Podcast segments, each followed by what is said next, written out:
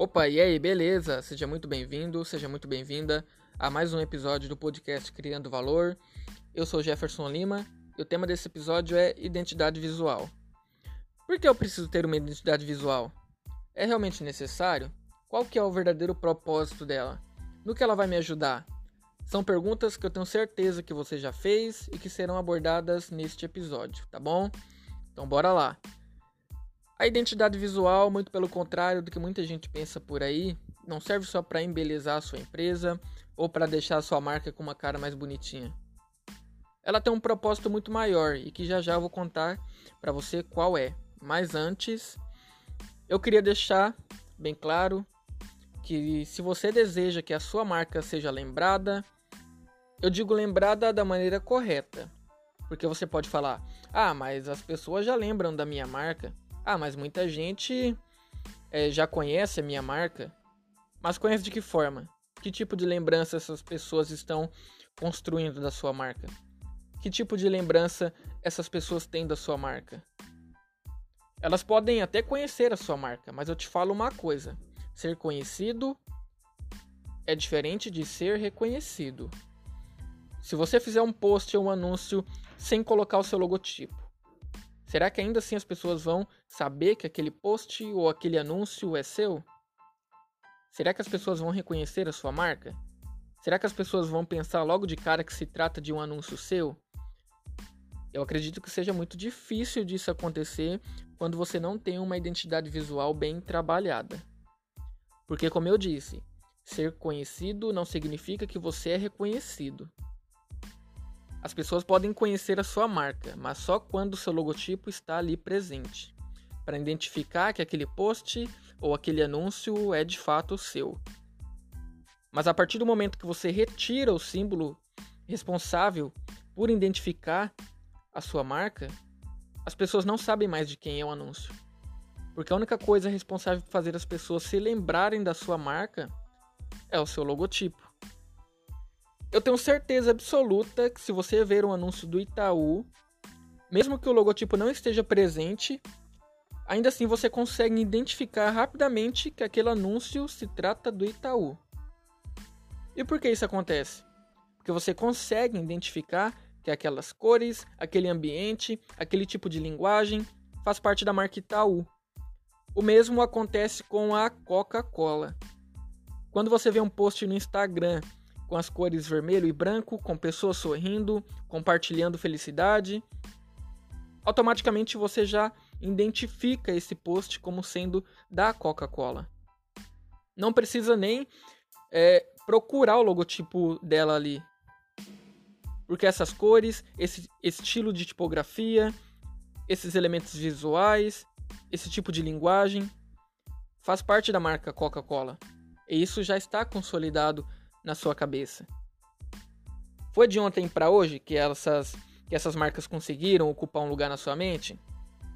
É óbvio que não, né? Elas vieram trabalhando isso ano após ano, uma mesma forma de se comunicar. Elas não mudaram isso. Elas mantiveram a sua forma de se comunicar inalterada.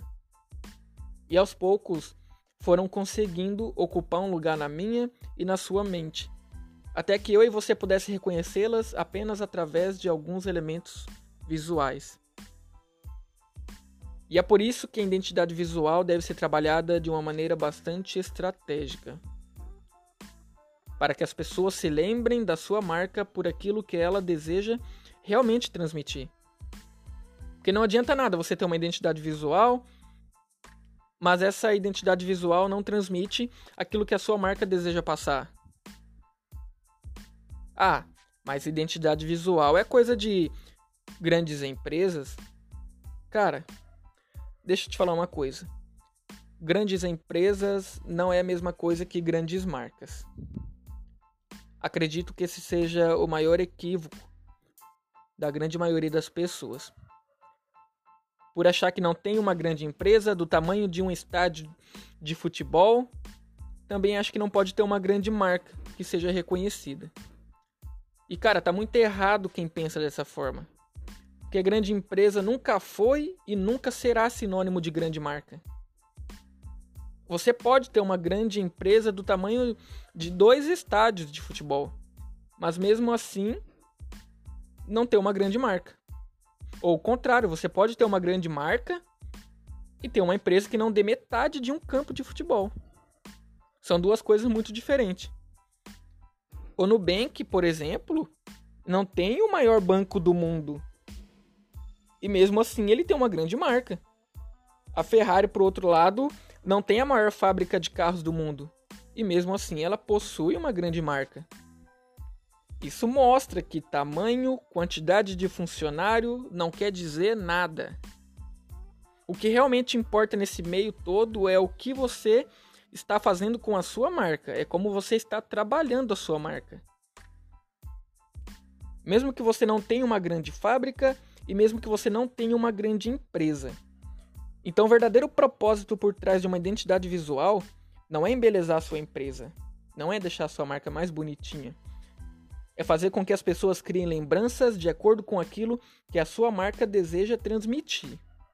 É fazer com que, através dessas lembranças, as pessoas venham criar e manter um relacionamento sincero e duradouro com a sua marca. Esse é o verdadeiro propósito da identidade visual. Criar conexões e relações que sejam valiosas e duradouras entre a sua marca e o seu público. Então, se você estava em dúvida do que realmente era uma identidade visual, qual o seu propósito, se você precisa ou não, eu tenho certeza que esse episódio te ajudou bastante a encontrar essas respostas, tá bom? Então, muito obrigado e até o próximo episódio.